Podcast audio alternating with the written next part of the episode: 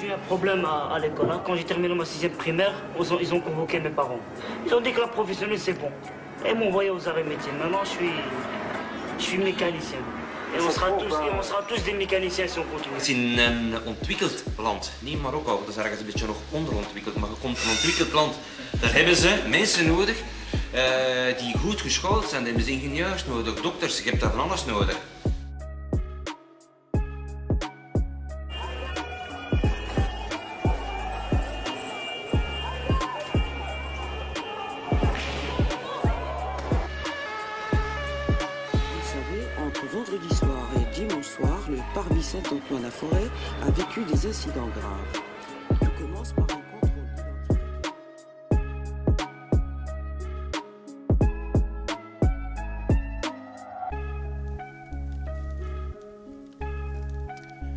Nous nous retrouvons ici aujourd'hui euh, au centre communautaire euh, Tenwenhart à Forêt. C'est ici même que se sont euh, rassemblés à l'époque et réunis les jeunes qui ont participé à, à la révolte de 1991.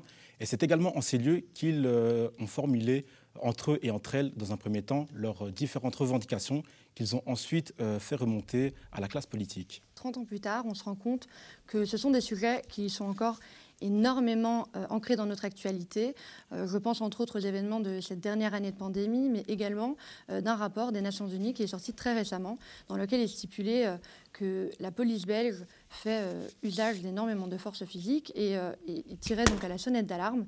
et Nicolas et moi, en tant que Bruxellois, on s'y intéresse énormément.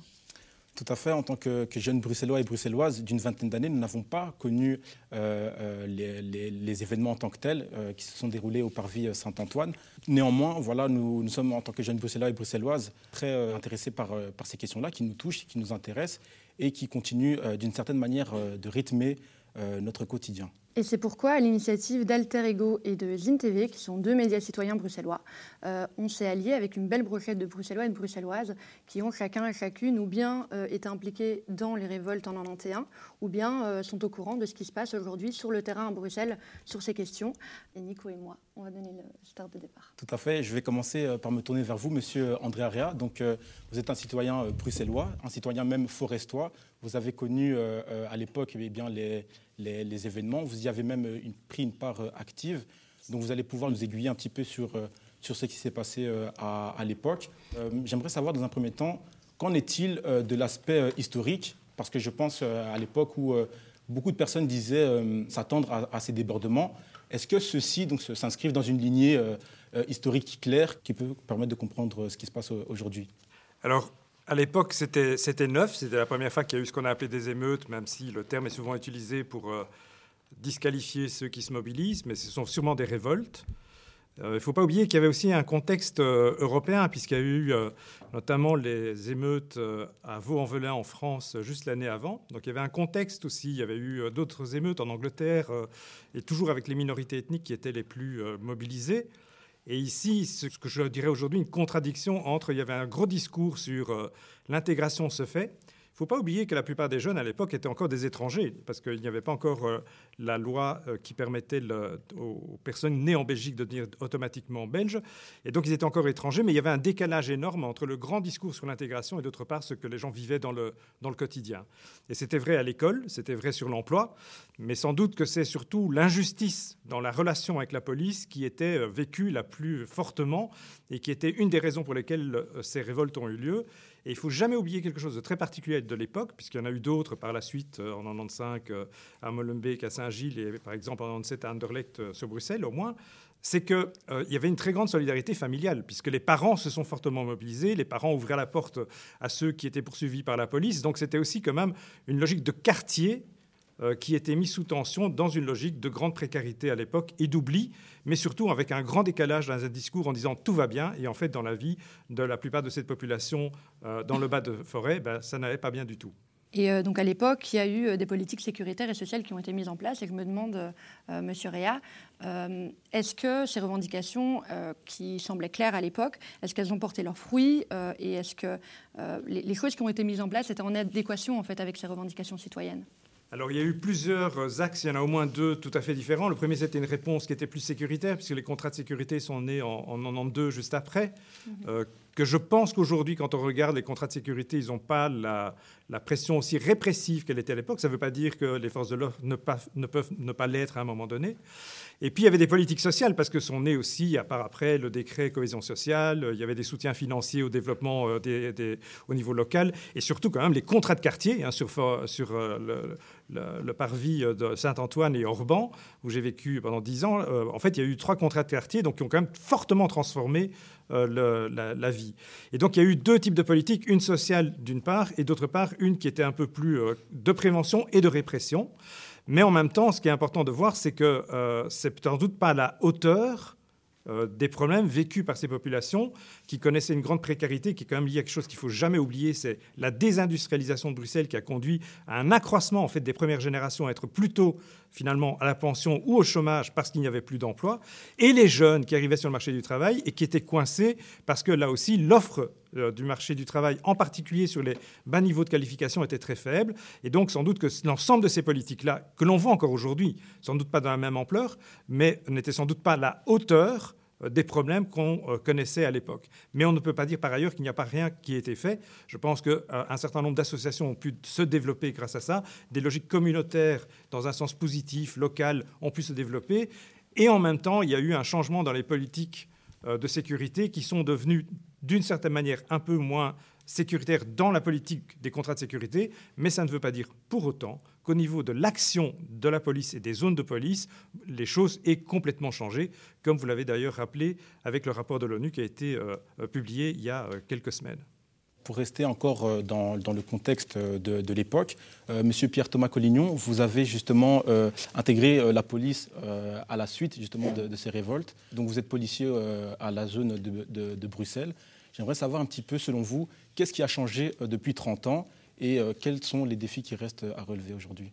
Ça, c'est une vaste question. Effectivement, moi, cette date anniversaire, c'est quelque part la mienne, puisque je suis rentré, euh, euh, comme le rappelait le professeur, au moment du plan, ce qu'on a appelé le plan de Pentecôte, ceux qui se rappellent. Donc, c'était Tobac qui avait, qui, avait initié ça. C'était un plan qui visait en fait à sauver à l'époque les, les, polices communales, parce que c'était tellement catastrophique l'organisation qu'on a pensé à les supprimer à cette époque-là. Elles ont été supprimées plus tard. Mais donc on a, voulu les, redynamiser, donner de l'argent, euh, euh, engager du nouveau personnel. Et moi j'étais engagé à ce moment-là, comme universitaire à l'époque. J'ai été à Saint-Josse, donc euh, aussi un quartier qui, n'est pas celui des, des, incidents, des émeutes de forêt et de Saint-Gilles. Puis j'étais à Molenbeek, donc voilà. Alors évidemment, en 30 ans, si on regarde dans le rétroviseur, ça a énormément changé. Après, euh, les quartiers ont beaucoup évolué aussi. Euh, effectivement, mais le rapport à la police, euh, il reste très compliqué et très conflictuel. même si on a développé d'autres outils, si on a fait d'autres approches, si on a beaucoup travaillé avec les associations, on a beaucoup travaillé dans les quartiers, les formations ont changé, la police s'est transformée, mais complètement. Il hein. faut se rendre compte de ce qu'on était il y a 30 ans, avec trois services de police, une gendarmerie qui travaillait comme dans comme dans une île, hein, donc parce que c'était euh, voilà, et des, polices communales qui étaient sous-investies.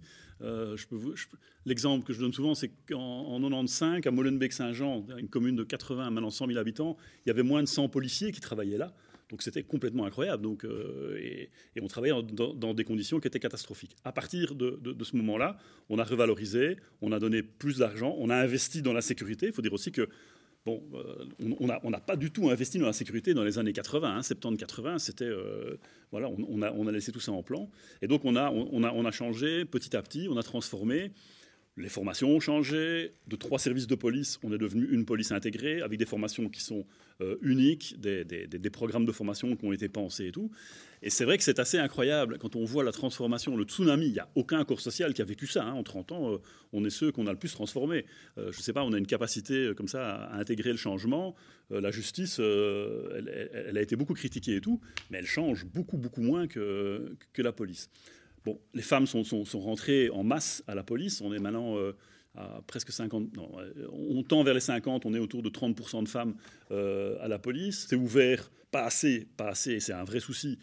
on s'est fort ouvert évidemment aux habitants des quartiers pour les intégrer dans, la police, que, que, les habitants aient leur police qui correspond au quartier dans lequel elles habitent avec des gros soucis parce que c'est très compliqué d'intégrer des Bruxellois dans les polices. Bon, ça, on peut en parler longuement par après. Euh, je peux continuer. Donc les zones de police, c'est aussi une transformation, puisque à l'époque on avait 19 polices communales, hein, donc au moment des émeutes de, de forêt de Saint-Gilles. Actuellement, on en a 6, des zones, Hein. certains voudraient qu'il y, ait une police euh, avec un commandement centralisé à Bruxelles pour plus, euh, d'efficacité, on peut en discuter et tout.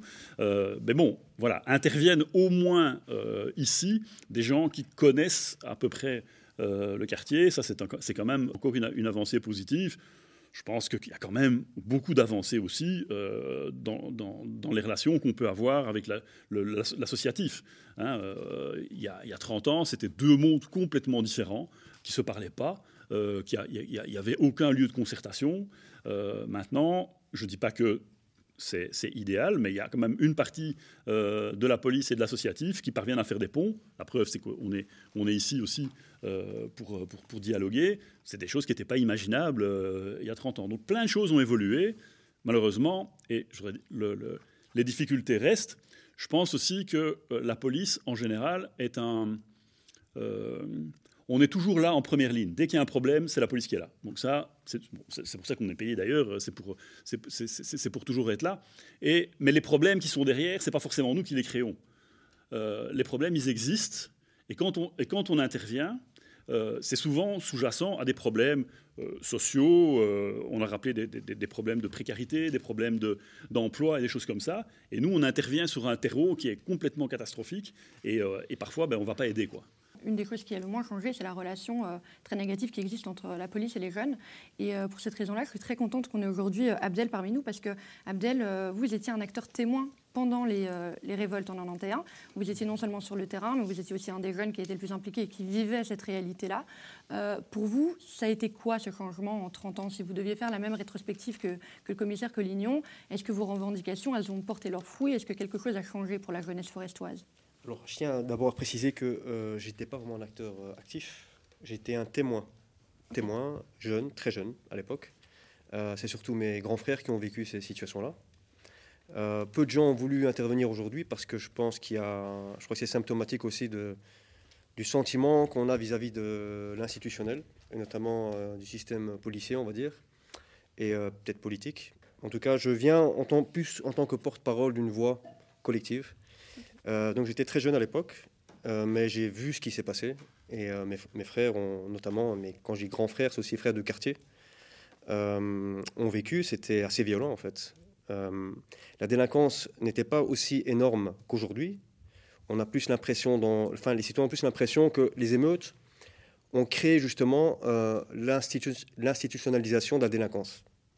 Je sais que c'est très particulier comme analyse, mais on a cette impression-là, en fait, finalement. Parce que la délinquance n'est pas très développée dans les quartiers populaires à l'époque.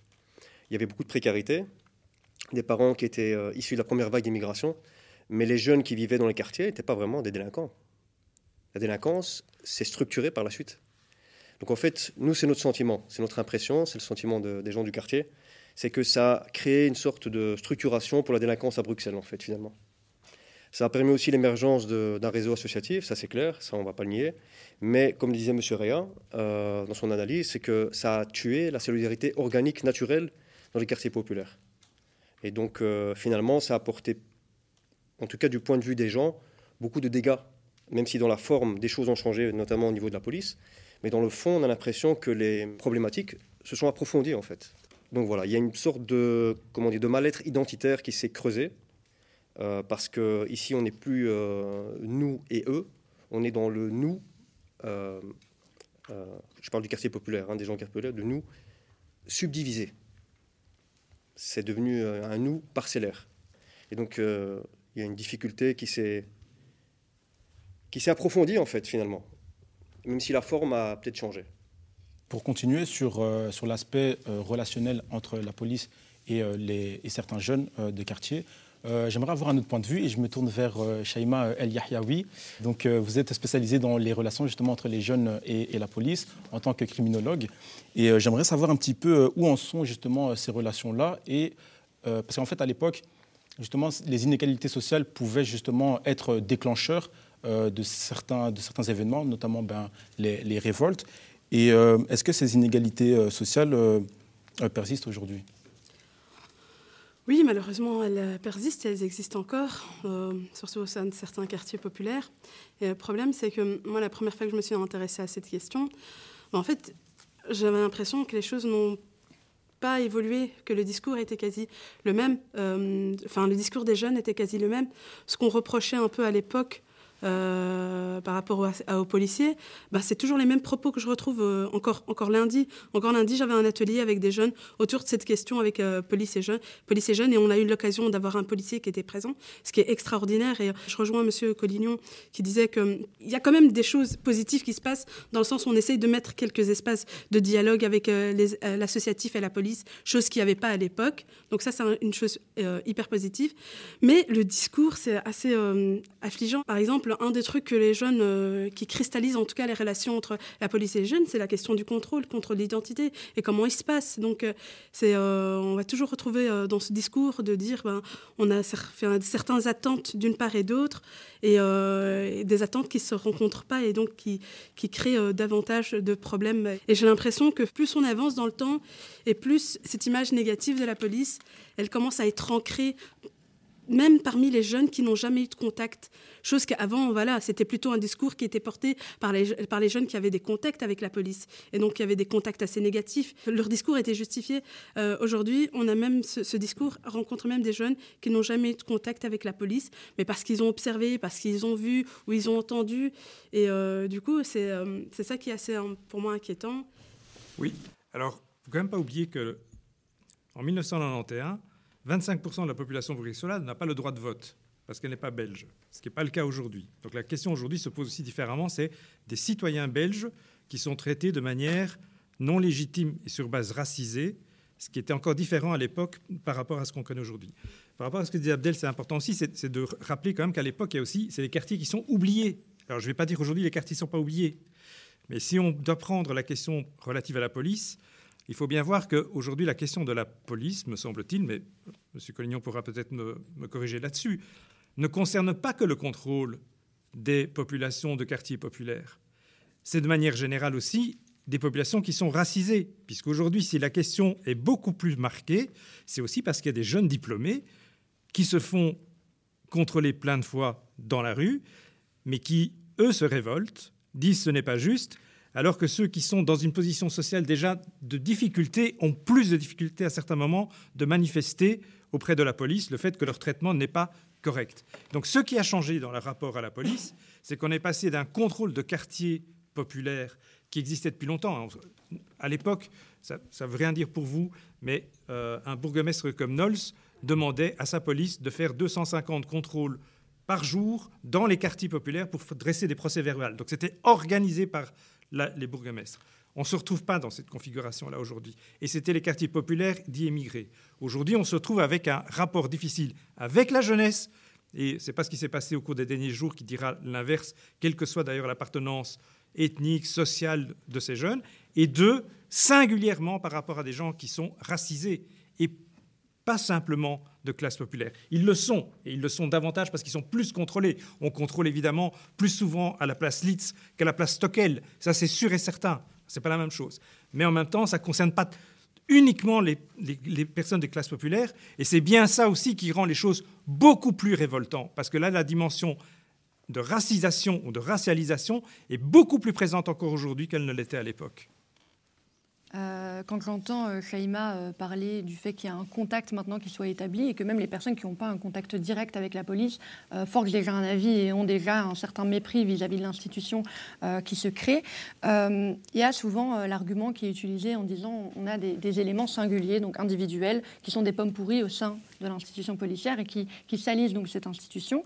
Qu'est-ce que vous diriez à tout tous les citoyens et même les personnes euh, aujourd'hui avec qui on est, réunis, euh, qui voudraient bien y croire, qui voudraient bien entendre cet argument, mais qui en même temps euh, ont été, comme, comme Chaïma de loin, mais quand même témoins d'un verdict très décevant quant au décès, par exemple, de Maouda deux ans, qui ont assisté au fait que ni Madi ni Adil auront droit à un procès.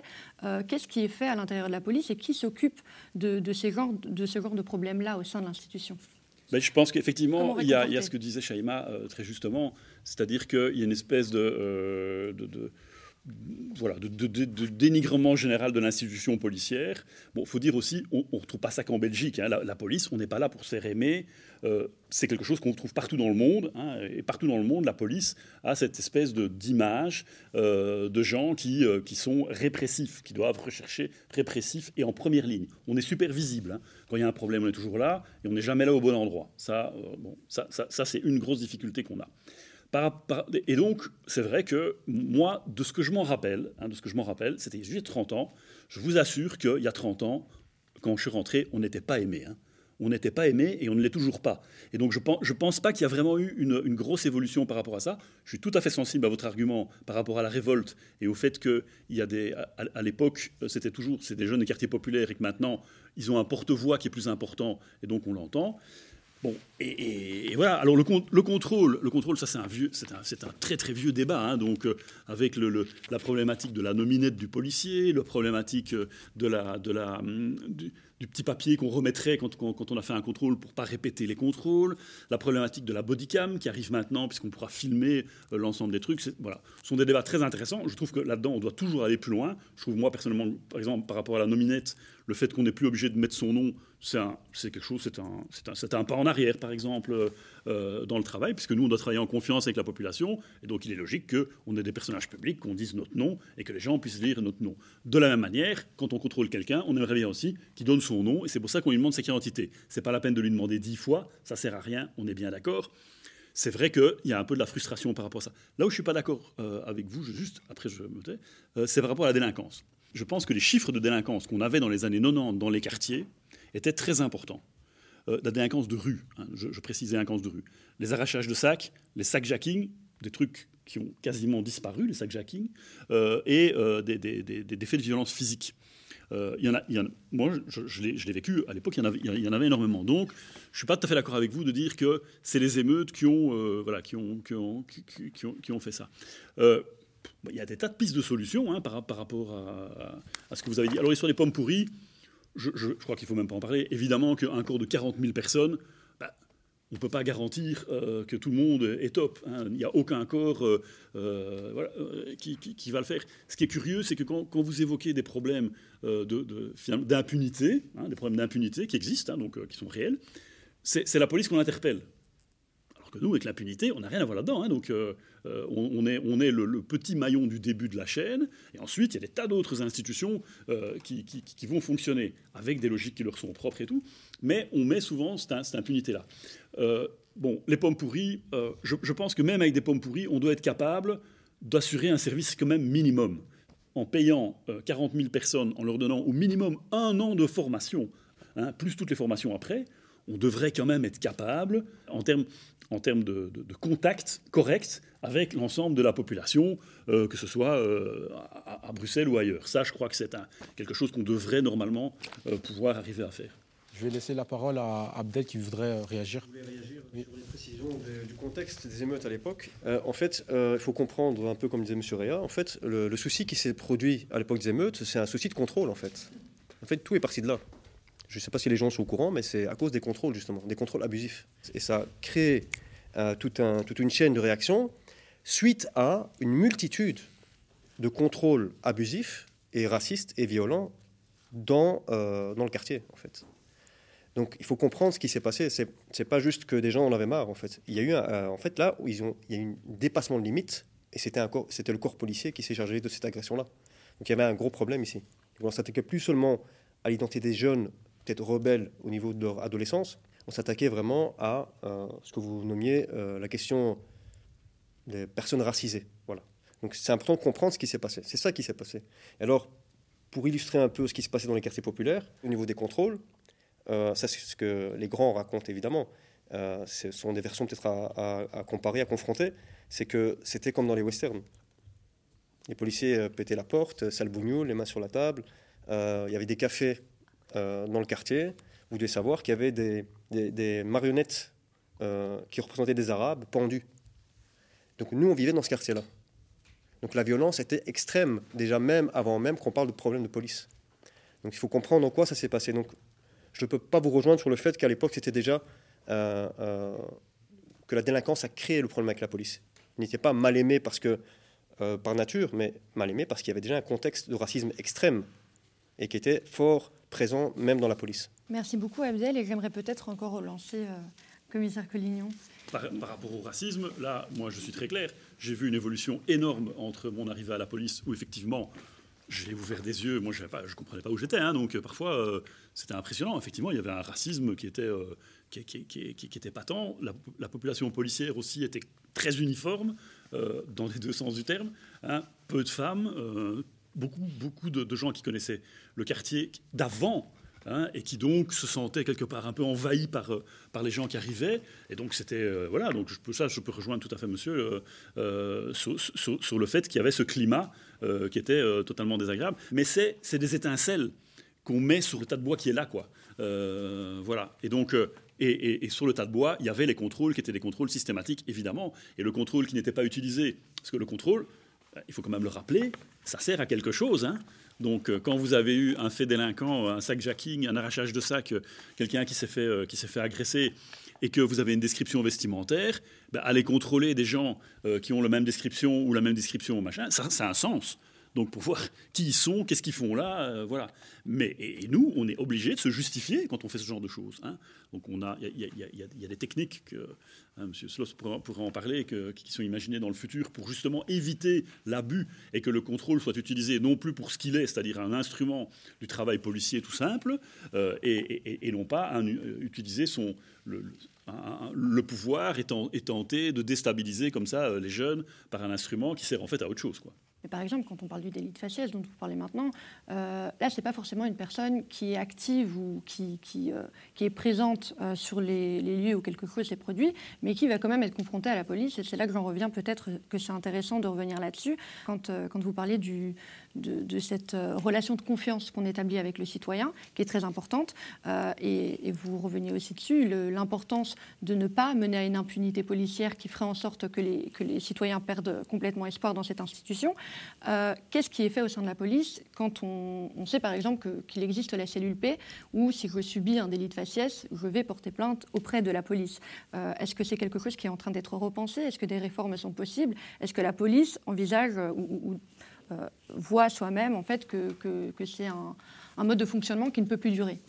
quand, vous donnez du pouvoir, et on a beaucoup de pouvoir à la police, on a le droit d'arrêter les gens, on a le droit de leur taper dessus dans des conditions de la proportion et de la légalité, bien entendu. Donc c'est énormément de pouvoir.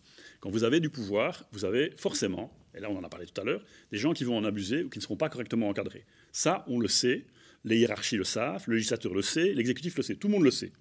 On a des systèmes de contrôle comme vous ne pouvez pas imaginer. On est contrôlé par le comité P, vous l'avez rappelé. On a l'inspection générale des services de police, qui est un organe de police mais indépendant, qui nous contrôle. On a les services de contrôle internes à chaque corps de police, qui nous contrôlent. On a les hiérarchies. Moi, je peux vous assurer qu'en tant que responsable, je fais du contrôle. C'est mon job. Et si j'en entends un qui a une parole raciste ou qui a un comportement inadéquat, il m'entend. C'est mon job de chef. Ça fait déjà quatre. Je rajoute le procureur du roi, donc qui est là pour ben, les infractions qui sont commises euh, par les policiers. On a cinq, contrôles possibles. une, on pourrait dire que trop de contrôle, ça, ça dilue les responsabilités, c'est pas très bon. Moi, je suis assez pour dire que ce serait bien d'avoir un gros organe de contrôle avec beaucoup de pouvoir, et que voilà. Mais bon, les services de contrôle interne ont été créés parce que quand on est trop en dehors, ben, le corps se protège et donc ça ne va pas. Quand on est trop dedans, ben, on connaît trop les copains et donc ça ne va pas non plus. Donc il y, a des réformes à faire là-dedans. Il y a une réforme qui est en cours pour l'instant, c'est le droit disciplinaire. Puisque vous savez qu'il y a les peines que les policiers peuvent euh, éventuellement subir et il y a des condamnations régulièrement. Hein. on travaille à la police de Bruxelles, c'est 3000 personnes, donc forcément, de temps en temps, ben, il y a un policier qui est condamné. Évidemment, ça fait un pourcentage qui est peu, mais ça existe. Et puis, vous avez le disciplinaire, c'est-à-dire la personne qui ne s'est pas bien comportée au niveau disciplinaire, même si les chefs de corps, parce que c'est eux qui ont la main, donc les, responsables des zones, ont envie, ont la volonté, mènent des dossiers, c'est super compliqué d'avoir des sanctions vis-à-vis des gens, parce que c'est un droit qui est très procédural, y a des, que, vous avez des avocats qui se sont spécialisés là-dedans et qui sont très forts, et que voilà, et que et, qu'il y a, d'autres organes qui protègent les policiers qui, euh, qui, dysfonctionnent. Ça, c'est ça, c'est actuellement, d'ailleurs, c'est dans le tube, c'est la réforme de ce, du droit disciplinaire et de la procédure visant à sanctionner les policiers. Mais je crois pas, je, crois que l'impunité c'est une catastrophe, ça on est bien d'accord, mais je crois aussi, et je, parie sur l'avenir, c'est que les comportements, ne vont pas changer parce qu'il y en a deux, trois qui vont se faire sanctionner. Les comportements, ils doivent changer parce qu'on trouve ça positif, parce que la formation est là, parce que c'est, parce que c'est bien, bien, c'est récompensé aussi de se comporter correctement euh, vis-à-vis de la population, qu'il y a un retour positif. C'est vrai que c'est, et ça, les policiers s'en rendent compte aussi, que bien, bien se sentir dans son quartier pour un policier de quartier, c'est super agréable. Hein. C'est super agréable pour le policier. Hein. Il est reconnu, il discute, il a, il a, un bon contact et tout. Et c'est ça aussi qui fait modifier les, les mentalités, pas uniquement la répression et le, la fin de l'impunité, qui sont nécessaires.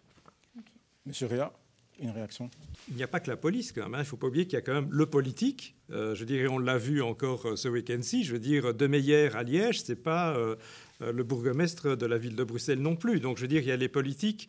Parce que là, on a parlé de contrôle, mais il y a des contrôles externes qui prennent un pouvoir important, qui est, le politique, qui donne aussi l'orientation de certaines opérations de police. Et d'autre part, il y a aussi la justice. Et donc là, je pense que c'est important pour ne pas non plus faire un face-à-face qui, à mon avis, risque à un moment donné d'être insuffisant pour trouver des solutions, d'impliquer aussi la responsabilité de l'organisation politique et de la pensée politique sur le contrôle de la police, le contrôle euh, au faciès ou le profilage, et d'autre part aussi que la justice euh, va jusqu'au bout sur certains dossiers qui ont d'ailleurs été euh, rappelés tout au début. Donc voilà, je voulais juste insister pour que ça ne devienne pas un face-à-face, parce que d'abord, je pense que la police n'a pas de toute façon par ailleurs le pouvoir, elle, où elle peut changer un certain nombre de procédures internes, elle peut changer la question du recrutement. En plus, la police, M. Collignon l'a rappelé, il y a quand même une différence entre la police fédérale d'une part et celle locale, où les contact avec la population est beaucoup plus proche, alors que d'autres sont beaucoup plus distants. Donc là aussi, il y a une distinction à faire. Mais en même temps, je ne voudrais vraiment pas qu'on oublie en plus l'acteur sur lequel on peut le plus agir, qui sont les responsables politiques, qui sont les députés, qui sont euh, les bourgmestres et qui sont aussi les gouvernements, parce que je pense que c'est eux qui sont en place. La justice, c'est encore plus compliqué. Là, pour le coup, ça a encore moins bougé et c'est vraiment difficile de savoir pourquoi il y a des dossiers qui avancent et d'autres qui n'avancent pas. Mais je voulais juste insister quand même sur, en fait, il y a une chaîne dans l'administration de la justice pénale dans laquelle il y a à la fois la police et il y a la justice qui sont indissociables, et d'autre part le politique qui donne des orientations claires aussi sur ce que ces euh, deux institutions régaliennes peuvent faire. Je pense que c'est important de ne pas le perdre de vue dans la discussion qui, euh, qui, nous, qui nous anime aujourd'hui. Et singulièrement, je dirais encore plus aujourd'hui, sur les formes que cela prend dans certaines formes de contrôle de police. Donc il est très intéressant de, revenir sur la question de, la responsabilité politique. Et je pense qu'il serait vraiment intéressant de, reprendre un peu en détail les politiques euh, sociales qui ont été mises en place à ce moment-là. De quoi est-ce qu'on parle concrètement? Qu'est-ce que les citoyens exigeaient et qu'est-ce qui a été fait? C'est euh, le développement de politiques de sécurité, de contrôle, de prévention. À l'époque, on ne parlait pas tellement de délinquance. Ce qui était le cas le plus terrible aussi, c'était les incivilités. Hein, je ne sais pas si vous vous souvenez, c'était le terme, c'est-à-dire on répond mal et ça devient tout de suite presque un délit. Donc il y avait aussi cette question-là. Ça ne veut pas dire qu'il n'y avait pas de petite délinquance telle qu'elle existe. Il est vrai aussi que toute la question qui est quand même liée à l'économie de survie autour de la toxicomanie était moins développée qu'elle l'est aujourd'hui, moins organisée, moins structurée d'ailleurs sous forme de bandes organisées qui aujourd'hui animent aussi euh, pas simplement les feuilletons qu'on regarde euh, à la télé et qu'on aime, euh, mais ceux de la police. Et donc ça, c'est important de, le rappeler. Il y a eu quand même un certain nombre de, politiques aussi sociales, encore une fois, de, soutien scolaire, de développement pour la mise à l'emploi, etc. Et puis, il ne faut pas non plus se cacher et se voiler la face. C'est dans les études sur euh, ces mouvements sociaux qui ont été, euh, ou révoltes, qui ont été les plus importantes aux États-Unis depuis la toute première fois en 1919 à Chicago, ce qu'on a vu apparaître aussi, c'est une partie des groupes racisés et minoritaires ont eu accès à de l'emploi, en particulier dans le domaine social et dans la représentation politique. À Bruxelles, c'est quand même la ville au monde où les politiques sont représentée euh, de manière telle à ce qu'elle représente l'ensemble de la population. Donc là, il y a quand même un, rôle important euh, qu'il ne faut pas négliger à Bruxelles. C'est unique, hein, ça n'existe dans aucun autre pays où le Parlement est une représentation politique de la diversité de la population au niveau local. Donc je pense que ça, ça a servi. La seule chose, c'est que ça polarise. Il y en a qui s'en sont bien sortis, il y en a d'ailleurs qui ont quitté le quartier. Enfin, on sait très bien qu'il y en a qui disent encore qu'ils sont à Saint-Antoine, alors qu'en fait, c'est leurs parents qui sont. Enfin, c'est la maison des parents qui est à Saint-Antoine. Donc là, il y a quand même quelque chose qui a, changé. Il y a des gens qui, qui en sont sortis et d'autres qui sont dans une situation moins bonne probablement qu'il y a 30 ans. Et cette polarisation-là dans les quartiers, ben, ça casse un peu ce que Adèle disait au, départ sur l'identité communautaire. On était tous ensemble parce qu'on était tous plus ou moins dans la même situation, on était solidaires, alors qu'aujourd'hui, on se retrouve quand même dans des formes de fragmentation euh, importantes, dont une, quand même, par rapport aux jeunes, est la plus importante, c'est qui va dans l'école de proximité et qui peut se payer la possibilité d'aller dans un quartier où la population scolaire est différente. Et ça, ça a changé. Mais ça signifie aussi que encore une fois, il n'y a pas une modalité euh, qui, est apparue, et d'ailleurs le terme d'intégration a disparu depuis lors. Ce qui a changé aujourd'hui, c'est qu'on parle de discrimination. Et c'est important parce que c'est la chose la plus importante. C'est des gens qui sont de même nationalité, qui ont les mêmes droits au départ, qui n'ont pas les mêmes conditions de départ, et qui sont discriminés de manière tout à fait injustifiée. C'est ça vers quoi il faut lutter. Mais en même temps, en termes d'intégration sociale et économique, bah, si on reprend la population qui est à, euh, Saint-Antoine, alors il n'y a pas de statistiques, mais on voit quand même qu'il y a des gens qui s'en sont plus ou moins bien sortis. Il y en a d'autres qui sont bien sortis, qui sont toujours là, et puis il y en a d'autres qui sont dans des situations vivant là, dans des situations beaucoup plus précaires encore, pratiquement que euh, la génération d'avant. Et, ça, il faut quand même aussi euh, en tenir compte. Et encore une fois, on peut considérer que toutes les politiques publiques n'ont pas été mises en œuvre, et en particulier une, qui est la lutte contre la discrimination sur le marché du travail. Je suis peut-être un, crypto-vieux euh, parlant de, trucs euh, d'un autre siècle. Euh, la, question de, de, la polarisation avec la police est importante, mais à partir du moment où les gens sortiront de la situation de misère dans laquelle on les entretient, on les garde, permettra peut-être aussi de reconfigurer autrement les situations. Et je pense que c'est important aussi de, ne pas perdre de vue un des éléments importants de, de ce qui pour moi, enfin je ne sais pas si tu es d'accord avec moi, mais de, l'époque, c'était aussi de, de lutter contre le fait que quand on avait un nom, eh bien, on avait 30% un nom de consonance arabe ou marocaine, puisque c'était les deux dans les études qu'on utilisait, on avait 30% de chances en moins de pouvoir avoir un rendez-vous pour un job. Un rendez-vous. Et je pense que cette question-là de la discrimination ethnique et raciale, dont on parle moins aujourd'hui sur le marché du travail, elle est tout aussi importante que la question de la racisation dans les relations à la police. Et elle renvoie aux émeutes de 91 ou des révoltes de 91 parce qu'elle rappelle l'injustice, qui est à la fois une injustice par rapport à la police, mais aussi qui est une injustice sociale, économique et à l'époque, ne pas l'oublier, politique. Euh, il y a une étude très récente qui a été faite en 2020 euh, par euh, une chercheuse qui s'appelle Dounia Bourabin, si ça intéresse qui que ce soit, qui a été faite et c'est à peu près le même constat qu'on retrouve aujourd'hui à Bruxelles et en Flandre, malheureusement. donc là, on peut clairement dire, et sans nuance, que, que la situation n'a absolument pas changé. et puis, il est très intéressant que vous parliez des politiques qui ont été mises en place et de cette euh, polarisation qui s'est créée en, quelque sorte. Euh, moi, j'aimerais simplement vous poser une question peut-être un peu plus directe. C'est les, personnes qu'on pourrait reconnaître comme étant militantes, qui étaient là aussi, tout comme Abdel, sur le terrain et qui voulaient des réponses claires du, monde politique à l'époque. Aujourd'hui, on reconnaît certains de ces profils qui, sont, qui font partie du, monde associatif, qui font partie du monde politique, qui, font partie de profils forestois et bruxellois plus généralement qu'on connaît bien, euh, mais qui n'ont pas ou plus les mêmes revendications. Euh, est-ce que euh, ces profils ont aidé dans la mise en place de, ces nouvelles mesures sécuritaires et dans, de ces nouvelles mesures politiques? Est-ce que ces profils ont aidé à faire stagner l'évolution? Je ne sais pas si on peut leur faire un procès de cet ordre-là en disant que ça va faire stagner. encore une fois, si on reprend les études américaines et anglaises sur ces situations-là, qu'est-ce qu'on voit? On dit en gros que les politiques publiques qui sont nées à l'issue des émeutes créent en général ce qu'on appelle une welfare class, c'est-à-dire des gens qui vont bénéficier des politiques, c'est-à-dire que finalement c'est ceux qui sont euh, là en place et qui sont les leaders, et c'est dans une logique politique. Que fait un responsable politique pour pouvoir arrêter la montée de la révolte? Il va prendre le leader et il va lui donner de l'argent, ou il va lui donner un poste, ou il va lui donner une possibilité, dans une logique de neutralisation. D'accord? Mais euh, c'est une logique politique connue, reconnue, etc. Et pour le coup, c'est pas par rapport aux migrants que ça a commencé, ça a commencé avec la classe ouvrière et le mouvement ouvrier. Donc je veux dire, c'est euh, vraiment très ancien. Maintenant, est-ce que ça interdit? Non, c'est juste de considérer qu'il y a des générations différentes.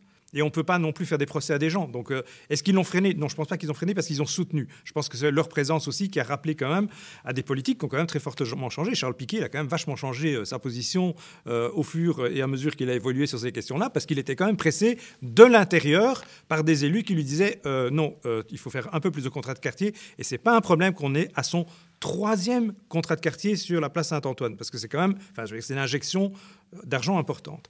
Maintenant, ce qui est important, c'est que les nouveaux problèmes naissent avec les personnes qui sont ici, qui sont autour de, cette table, j'allais dire non, mais qui sont ici et qui, eux, vivent de nouvelles situations, qui vivent de nouveaux problèmes et qui doivent être dits et énoncés parce que parce qu'on recommence chaque fois. La seule chose, c'est aussi de voir qu'il y a des alliés. Et je pense que c'est ça qu'il ne faut pas oublier, c'est qu'on a l'impression parfois qu'on recommence tout à zéro, alors qu'il y a des alliés qu'on ne va pas toujours chercher, qu'on pourrait aller chercher, ou du moins qu'on pourrait faire pression sur eux en disant euh, ne venez pas qu'à la veille des élections, mais peut-être euh, venez aussi quand on a besoin de vous, là, maintenant, tout de suite, et que ça, c'est peut-être quelque chose qu'il faudrait faire. Mais donc, je ne pense pas qu'ils ont freiné les revendications, je pense que c'est normal que ça puisse apparaître, qu'ils ont appuyé quand même certaines politiques qui sont développées. En même temps, les problèmes restent, ils sont nouveaux, et il faut aussi peut-être apporter de nouvelles réponses par rapport aux politiques qui avaient été faites à l'époque. Ah, vous je vous donne encore une minute. Parce que comme tu, as posé une question, je peux tutoyer, hein. tu as posé une question sur les leaders du quartier, etc., leurs responsabilités, leur engagement. Euh, moi, je pense que euh, l'analyse, je vous rejoins hein, tout à fait, mais pour connaître le quartier ici, je peux vous dire que même lorsque les gens ont pu euh, trouver une opportunité d'emploi, suite à tous ces processus, mais ils, ont, ils, ont, ils se sont servis de cela comme un outil, en fait pour, ou comme un tremplin pour d'autres qui en avaient besoin. Donc cette solidarité est restée, même si euh, euh, certains ont pu s'en sortir, d'autres moins, etc. Et c'est vrai que, comme disait M. Réa, actuellement la situation est devenue, je dirais, plus dure encore. Plus dure au niveau des constats pour la jeunesse, en fait. Il y a, un problème de, transition avec euh, les leaders du, passé, entre guillemets, et les jeunes d'aujourd'hui.